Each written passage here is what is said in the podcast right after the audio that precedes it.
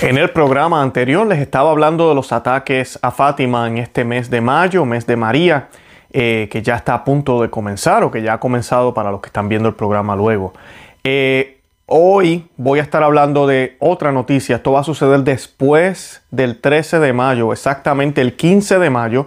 Eh, uno de los obispos más importantes de, la, eh, de, Alemania, él es el presidente de, de, la Congregación de Obispos de Alemania, ha dicho que el 15 de mayo cualquier protestante, cualquier cristiano que se acerque a la Iglesia Católica podrá recibir la Eucaristía. Esto obviamente va en contra de la ley canónica que vamos a estar discutiendo hoy, va en contra de lo que enseña el catecismo de la Iglesia Católica, lo que enseña la Iglesia Católica y una orden directa que inclusive le dio la doctrina para la congregación de la fe el año pasado a Alemania. Así que esta batalla continúa, rebelión, ataque directo a Roma una vez más. Hoy también les voy a estar hablando qué podemos hacer tú y yo para reparar los dolores que siente nuestro Señor Jesucristo, pero también la Santísima Virgen María, y cómo podemos detener la ira justa de Dios que ya está a punto de que se desborda.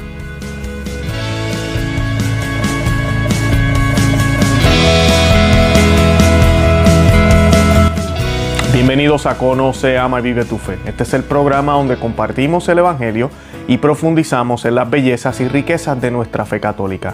Les habla su amigo y hermano Luis Román.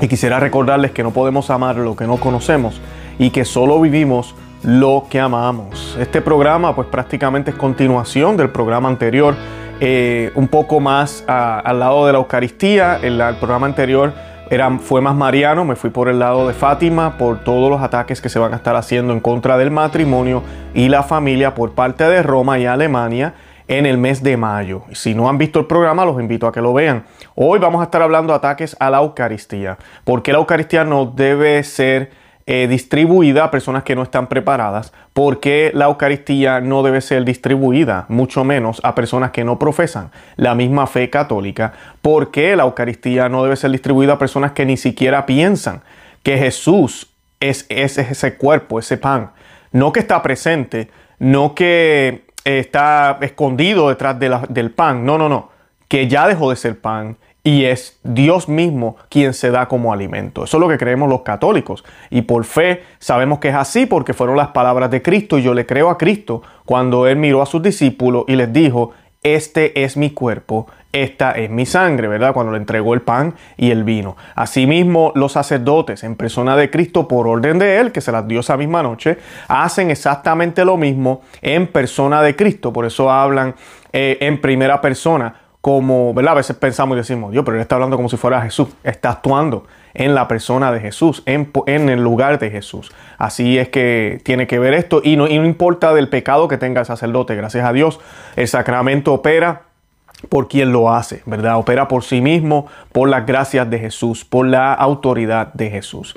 Eh, y pues obviamente ellos tendrán que dar cuenta al Señor si no, no están haciendo las cosas bien. Para comenzar yo quiero que hagamos un Padre Nuestro, ya que es eucarístico el día de hoy, lo vamos a hacer en latín y lo vamos a hacer en español. En nomine Patri et Filii Spiritus Santi. Amén. Pater Noster, qui es in celis, sanctificetur nomen tuum, avenia regnum tuum, fiat voluntas tua, sicut in cielo et in terra. Pane nostrum quotidiano da nobis hodie, et tenite nobis debita nostra, sicut nos dimitimus debitoribus nostris, en tucas en tentacione, se libranos lo malo. Amén. Padre nuestro que estás en el cielo, santificado sea tu nombre, venga a nosotros tu reino, hágase tu voluntad así en la tierra como en el cielo. Danos hoy nuestro pan de cada día. Perdona nuestras ofensas, como también nosotros perdonamos a los que nos ofenden. No nos dejes caer en la tentación, y líbranos del mal. Amén. En el nombre del Padre, y del Hijo, y del Espíritu Santo. Amén. Ave María, corredentora, ruega por nosotros. Bueno, ya estamos listos para comenzar. Y pues eh, antes que de seguir con el tema, como siempre les pido, les recuerdo, por favor, denle me gusta al programa, compártalo. Hay un botón que dice share, es la forma en que me pueden ayudar para que eh, más personas se enteren del programa. Denle en compartir, lo pueden compartir en todos los medios, Facebook, Instagram, Twitter, WhatsApp, Telegram, eh, donde sea, manden el, enlace por, por texto para que más personas se beneficien de este material. Hoy vamos a estar defendiendo la Eucaristía, vamos a hablar un poco de la ley canónica. No hay un solo programa de Conoce, Ama y Vive tu Fe. Para los que piensan que esto es solo noticia, que no se aprenda. Y ese es el propósito de este canal. Aprender teología, aprender la doctrina, la sana doctrina de la Iglesia Católica, aprender las Sagradas Escrituras. Utilizamos no, medios y noticias actuales porque el Evangelio hay que, hay que colocarlo en la actualidad, no actualizarlo, el Evangelio no hay que actualizarlo, lo colocamos en la actualidad y lo aplicamos como nuestro Señor, Rey de Reyes, nos enseñó. Y la noticia dice, cualquiera que sea protestante y asista a la Eucaristía puede recibir la comunión, ha afirmado el obispo de Limburgo y presidente de la Conferencia Episcopal Alemana, George Batzing, en un debate online en Frankfurt en referencia al próximo 15 de mayo, un evento que convoca a miles de cristianos. Quiero pausar aquí. Esto es cinco días después de la aberración que ellos van a hacer. Van a bendecir a miles o cientos, yo creo que van a ser miles, de parejas homosexuales. Las van a bendecir. La iglesia va a hacer eso, la iglesia alemana. Y no tan solo ellos, el mundo entero está siguiendo, muchas iglesias están siguiendo lo que la iglesia alemana está haciendo porque Roma no ha dicho nada. Además de eso, días antes también vamos a tener una conferencia de salud y no vamos a hablar de cómo Cristo es el mejor doctor, el mejor médico. No vamos a hablar de cómo el cuerpo humano depende muchísimo de esa fe en Dios, en el verdadero Dios, no en la nueva era. No, vamos, va a venir el doctor Anthony Fauci, abortistas y otros eh, de los globalistas a hablarnos de eso. Eso es lo que está sucediendo en mayo y ahora para colmar la copa tenemos un ataque directo a la Eucaristía. Eso para que vean, tengan en perspectiva lo que está pasando. Queremos dar paso hacia la unidad, dijo el obispo Batzin, quien añadió a quien en conciencia crea lo que se celebra en, la otra denominación religiosa también podrá acercarse al altar y no será rechazado. Según el órgano online del episcopado alemán, Catholich de Batzin reconoció que esta práctica se ha mantenido por todo el país y que por tanto no es nada nuevo. Lo nuevo, señala, es que se debata abiertamente y acabó asegurando que no prevé que Roma tenga nada que objetar. increíble, increíble lo, lo soberbio que son estas personas. Y pues de, esto vamos a hablar un poco ahorita, ya mismito, eh, de si Roma ha intervenido o no ha intervenido esta manera del Papa Francisco de, de colocar las diócesis, este camino sinodal, que yo no creo que sea bueno, para mí es horrible, pero algo que sí se puede ver pero hay que manejar y eso es lo que él no está haciendo y los cardenales no están haciendo. Es que cuando tú creas este tipo de atmósfera donde las diócesis pueden, tienen autoridad para hacer su propio camino basado en las necesidades de sus países, que en cierto momento en la historia de la iglesia fue así, eh, salen cosas a la luz, salen, salen de desacuerdos como sucedió inclusive en los primeros siglos, cuando veíamos obispos que eran arianos, otros no.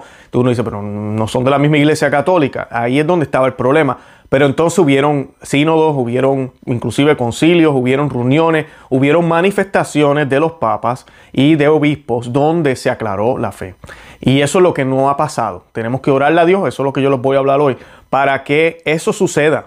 Eh, que Roma intervenga en esto y se detenga y luego en el futuro, porque ahorita mismo si sucediera un concilio sería lo peor del mundo con todo el chorro de, ladrones que tenemos allá arriba, pero, pero que sí, que suceda en algún momento y haya claridad de lo que está sucediendo en esta crisis. Estos últimos ocho años ha sido un desbarajuste. Y pues esta es una de las, de las crisis que tenemos ahora con la Eucaristía. Él dice que eso siempre se hizo. Y que él dice que ahora es que se está discutiendo. Yo no le creo, yo creo que es mentira lo que le está diciendo ahí. Yo creo que esto ya se había discutido anteriormente, inclusive con Benedicto XVI. Pero como ahora este pontificado ha decidido darle más eh, de hilo libre a los diferentes lugares regionales, pues se está discutiendo más. Y lo cual a mí me parece bien que se discuta, pero el problema es que haya una que haya una eh, conclusión por parte de Roma. Roma tiene que expresarse. Eh, las autoridades eclesiásticas que ya se han expresado a través de la, doctrina, de la Congregación para la Doctrina de la Iglesia Católica. Pero no es solo expresarse ya, expresarse y enforzar lo que están diciendo. Eh, no se trata solo de escribir una política, ¿verdad? O tener una regla, pero nadie las enfuerza, nadie se asegura de que se estén siguiendo.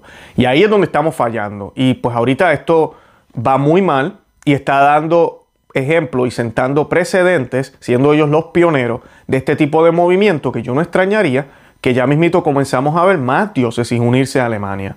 Y ahí sí que va a ser un grave, grave problema para la Iglesia Católica. Según el órgano, eh, eh, disculpen, el Monseñor Oster, el núcleo dice que el núcleo de la crisis es que muchos no aceptan el magisterio cuando no, no dice lo que ellos quieren.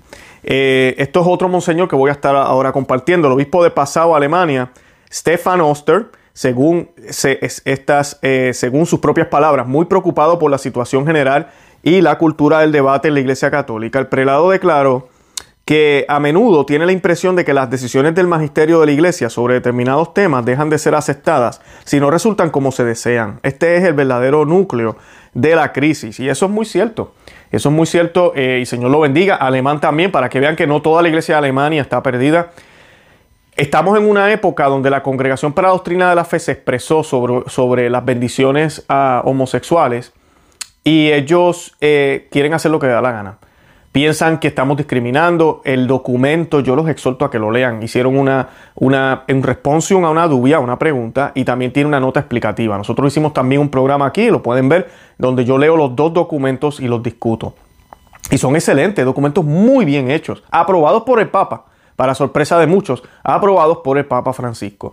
Entonces, eh, no, no, como no les gusta lo que se está diciendo, pues no, no queremos. Y el problema también es cuando tú tienes una iglesia modernista que ha dejado hacer muchas cosas, pero ya estamos llegando a un nivel donde ni ellos ahora se están unidos. Hasta entre modernistas hay disputas y problemas. Porque cuando hay pecado, eso es lo que hay. El pecado se, se, mata y se daña entre ellos mismos. Así, así de sencillo es. No hay unidad. Solo la unidad se puede conseguir en el Espíritu Santo. Y para tener el Espíritu Santo hay que, estar, eh, hay que seguir los mandatos de Dios, ¿verdad? Seguir los pasos de Cristo.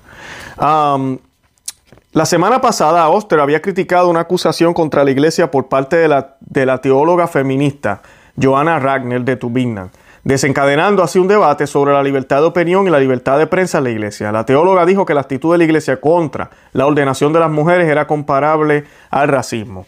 Y pues esto ya es otro tema, pero es en Alemania también. ¿Y por qué estoy tocando este tema de esta teóloga? Porque es la misma actitud que tienen los cardenales en Alemania con la comunión. Quieren darle la comunión a protestantes, que ya vamos a hablar ahorita qué dice la Iglesia Católica sobre eso.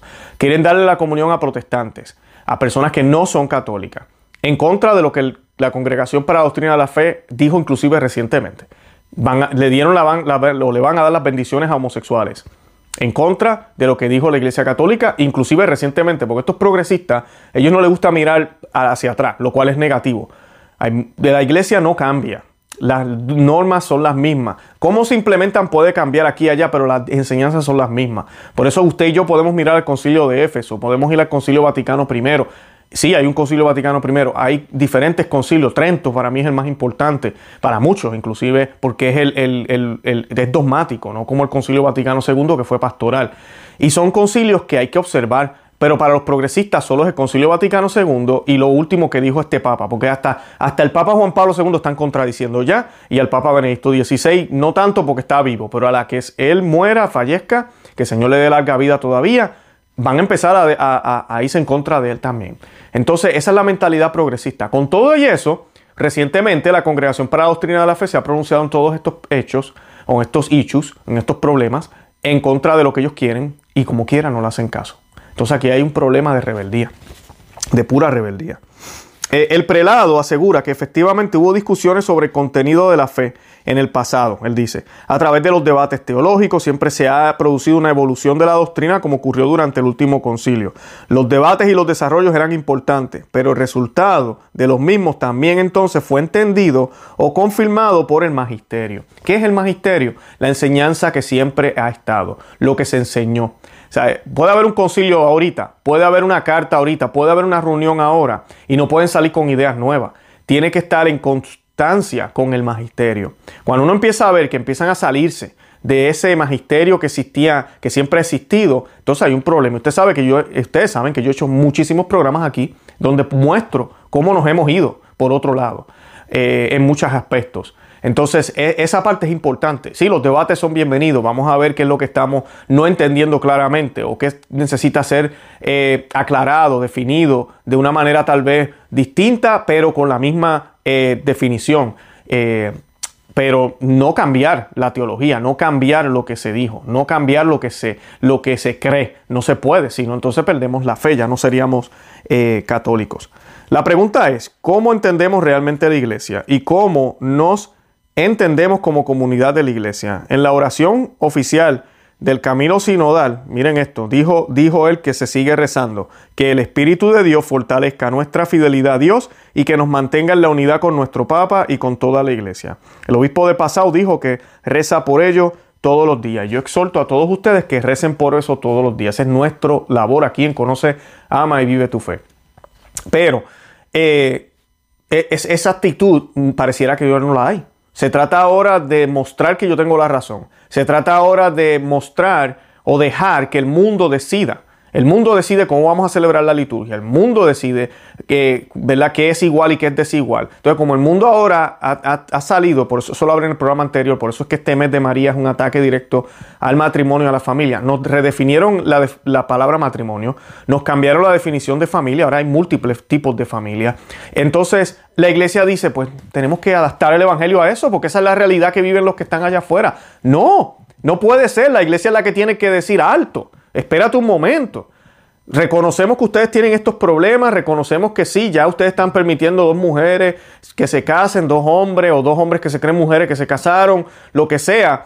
Eh, pero el orden natural es este, debido a esto por esto. Solo esto se puede alcanzar si hacemos esto. Y mira, hay teología rica, bella en nuestra, en nuestra eh, iglesia católica. Hace poquito eh, nosotros hicimos un programa en nuestro otro canal, en Perspectiva Católica, donde yo toco el tema del catecismo de la iglesia católica, porque otro empuje más que quieren hacer ahora es cambiar la definición, o no la definición, pero el, el, el ¿cómo se dice? Los numerales del Catecismo de la Iglesia Católica, empezando desde, el 2357, donde habla de la homosexualidad como una, eh, como una eh, acción desordenada y pues intrínsecamente desordenada, creo que es que dice. Y pues no, no podemos hacer eso. Al contrario, tenemos que explicar por qué pensamos que es así y cómo amamos a nuestros hermanos homosexuales, porque los amamos, los queremos y estamos aquí para ustedes. ¿Cómo no vamos a estar para ellos? Pero para poder seguir a Cristo hay que dejar unas cosas. Nosotros, este, independientemente de, de, los problemas sexuales que uno tenga, Independientemente de dónde usted nació, qué raza usted, todos tenemos una pata que cogíamos. Unos tenemos el alcohol, otros tenemos la envidia, unos tenemos la lujuria, otros hemos sido infieles, otros hemos estado en, drogas, en cosas bien feas, eh, algunos somos malas personas. Yo no sé lo que, lo que hagamos, incluyendo, mira, puede ser, mira, tendencias homosexuales, todo eso, tenemos que dejarlo. Aquí no se trata solo de maltratar a los homosexuales como ellos quieren pintar. No, para nada. Es lo que nos exige nuestro Señor Jesucristo. Niégate a ti mismo y carga tu cruz. Tenemos que negarnos a nosotros mismos y cargar la cruz. Él mismo lo hizo. Siendo Dios, se dejó matar y se dejó matar como malhechor. ¿Verdad? Dejó que hicieran lo que, con él lo que le dieran la gana. Él nos dio el ejemplo. Así que nosotros tenemos que hacer lo mismo, la ley canónica dice sobre la comunión a los protestantes, en, el en, en, la 841 de la ley canónica, puesto que los sacramentos son los mismos para toda la iglesia y pertenecen al depósito divino, corresponde exclusivamente, exclusivamente a la autoridad suprema de la iglesia aprobar o definir lo que se requiere para su validez, y, e, y a ella misma o a otra autoridad competente, de acuerdo eh, con él y con otros canones, corresponde establecer lo que se refiere a su celebración, administración y recepción lícita, así como también al ritual que debe observarse en su celebración. Así que ah. autoridades eclesiales altas de la iglesia. Eso es lo primero. No cualquier sacerdote puede decidir que le va a dar la comunión a gente que no está ni, ni, ni, bueno, puede ser que estén bautizados, pero no están ni siquiera en comunión con la iglesia católica. Dice el numeral 842, quien no ha recibido, o el, el número del ley canónica 842, punto número 1, quien no ha recibido el bautismo no puede ser admitido válidamente a los demás sacramentos. Ese es el primero. Los protestantes en ese sentido cumplen con el bautismo, la mayoría de ellos. Los sacramentos del bautismo, de la confirmación y de la Santísima Eucaristía están tan íntimamente unidos entre sí que todos son necesarios para la plena iniciación cristiana. Los ministros sagrados no pueden negar los sacramentos a quienes le pidan de modo oportuno que estén bien dispuestos y no les sea prohibido por el derecho recibirlos. Muy importante eso también, un católico que está en buena disposición, no sabemos lo que la persona lleva en el corazón, así que el sacerdote no tiene la autoridad para negársela. ni siquiera cuando la quiere recibir en la boca. Por eso este punto lo hablábamos muchísimo nosotros. Cuando nos quisieron imponer la comunión en la mano, que ya lo han hecho en muchas partes del mundo. Están violando la ley canónica. El obispo Schneider habló de esto, Cardinal Burke habló de esto, pero nadie hace caso. Y como ya se ha aceptado la práctica de la comunión en la mano, pues qué más da, que me obliguen, no hay problema. El punto número 2 del mismo eh, numeral 843, los pastores de almas y los demás fieles, cada uno según su función eclesiástica, tiene obligación de procurar que quienes piden los sacramentos, escuchen bien, se preparen para recibirlos con la debida evangelización y formación catequética, atendiendo a las normas dadas por la autoridad eclesiástica competentes. Obviamente un evangélico no está catequizado correctamente, así conozca la Biblia de arriba abajo, la tiene toda enredada, entonces no entiende qué es lo que nosotros creemos. Y el 844, los ministros católicos administran los sacramentos lícitamente solo, escuchen bien, solo a los fieles católicos, los cuales a su vez solo los reciben lícitamente de los ministros católicos. ¿Verdad? Así que ese es el, 844. Yo como católico no puedo ir a una iglesia luterana y recibir la comunión allá, porque ellos no lo hacen igual y no creen en lo mismo que creemos nosotros. O a una anglicana que se parece muchísimo a la iglesia católica. No, no puedo hacer eso. Tengo que ir a una iglesia católica. Ahora, los ministros católicos, los sacerdotes, obispos, ¿verdad? Bueno, van a ministrar la Eucaristía se la deben administrar solo a los católicos. Y de vez en cuando es bueno recordar eso, aunque la mayoría de la gente lo sabe. O sea, si protestantes usualmente respetan esto, pero esta loquera en Alemania eh, es simplemente para tratar de crear esta falsa unidad que quieren crear, una unidad simplemente en cosas que tenemos supuestamente en común, pero realmente no bregamos, como dicen en Puerto Rico, no trabajamos con las diferencias, que no hay nada de malo con trabajar con las diferencias, van a haber debates, van a haber discusiones, pero al final si, nos ponemos de acuerdo y vemos la vamos a ver la verdad, entonces toca de todos aceptarla. Y si alguno no la quiso aceptar, pues no la quiso aceptar. No vamos a tener una unidad perfecta basada en el hombre. Es imposible. Ya eso es el anticristo y tampoco lo va a lograr. Eh, eh, ah, eso es un mensaje anticristiano. Nuestro Señor Jesucristo habló de persecución, habló de que nos iban a odiar. Entonces no habló de que yo me voy ahora, tengan el Espíritu Santo, vayan a todos los rincones del mundo, bautícelo en el nombre del Padre, del Hijo, del Espíritu Santo y todos estarán unidos en unidad hasta que se acabe el mundo, hasta el fin de los tiempos cuando yo regrese. No, él no dijo eso. Así que sabemos que va a haber siempre desunidad porque estamos en un mundo caído. Va a haber eh, discordia, va a haber guerra. Inclusive el nombre de Jesús va a ser medio de división. No va a ser medio de unidad como muchos piensan. Eh, eso es lo que la Biblia nos dice, es lo que el Señor nos dice y es su palabra, es lo que nos profetiza a ti y a mí, por ser cristianos, los van a perseguir, alégrense, ¿verdad? Si los persiguen por causa de mi nombre, dice nuestro Señor Jesucristo en las Sagradas Escrituras. Así que eh, es triste toda Alemania. Yo les pido que vayan al blog. Yo les voy a colocar un enlace al final en la descripción de este programa donde les estoy compartiendo la florecilla, le llaman florecilla, a la Santísima Virgen María. Es una devoción de 30 días que se hace en mayo. Eh, mayo tiene 31 días. El último día hay una oración especial. Es bien cortita clara, cada florecilla. Tiene mucha eh, eh, raíz de esto de San Juan Bosco, quien les soltaba a sus estudiantes y a los jóvenes que hicieran algo en mayo por ser el mes de María, algo diferente. En la, en, el, en, la información que yo les comparto hay una breve explicación o una breve reflexión y luego dice que hagan una decena del Santo Rosario, una decena. Yo les estoy pidiendo que hagan el rosario. El rosario se supone que lo hagamos todos los días. Es lo que Fátima nos mandó, nos mandó a hacer.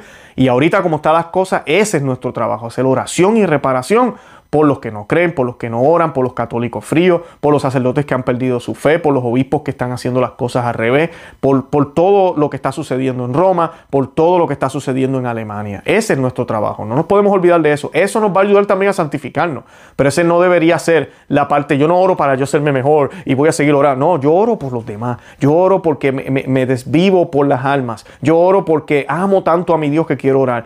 Y sí, todo eso como consecuencia me santifica. ¿Verdad? No podemos ser egoístas y solo pensar en nosotros. Y pues esta devoción se las voy a dejar el enlace. Por eso les, invito a que visiten el blog conoceamavivetufe.com y se suscriban. Yo lo envié por email, o sea que si usted está suscrito, usted lo recibió en su correo electrónico. Pero si no, pues puede ir al portal eh, yo les estoy dejando el enlace y ahí está. Y así pueden hacer la reflexión, el Santo Rosario. Las reflexiones son bien cortas y es una flor que le damos a la Santísima Virgen cada día en reparación por todos los dolores y dolores de cabeza que estamos causándole de, con todas nuestras acciones, incluyéndonos nosotros. Así que esa es mi exhortación este mayo para hacer reparación por todo esto que está pasando. Definitivamente este mes de mayo es un mes donde vamos a ver muchas fiestas hermosas de la Santísima Virgen, empezando con la, con la fiesta de San José Obrero el 1 de mayo. Eh, tenemos la aparición de la Santísima Virgen el 13 de mayo, el 31 de mayo es eh, la visitación y hay otras fiestas entre medio, muchísimas más. Eh, para hacerles aquí una, un, colchete, aquí una, ¿cómo se dice? Una pausa. El 20 de mayo la, la, dedicamos a María Corredentora, ¿sí? Está en la devoción, así que por ahí nos dicen que no podemos usar eso, Corredentora, Corredentora, sí lo podemos usar y está ahí en la devoción. pero nada, les invito a que hagan eso. Además de eso, los invito también a que se suscriban aquí al canal, conoceamavivetufe.com. Asegúrense en que están suscritos. Mucha gente me ha dicho que pensaban que lo estaban y no lo están. Y denle a la campanita para recibir las notificaciones. Visiten nuestro otro canal, Perspectiva Católica, para que no se pierdan ninguno de nuestros programas. Ese último programa que hicimos sobre catecismo de la Iglesia Católica, eh, ¿verdad? Para que no se lo pierdan y lo puedan ver. Eh, además de eso también vayan a Facebook, Instagram y Twitter. Nos pueden seguir ahí por Conoce, Ama y Vive tu Fe. De verdad que los amo en el amor de Cristo y Santa María, ora pro nobis.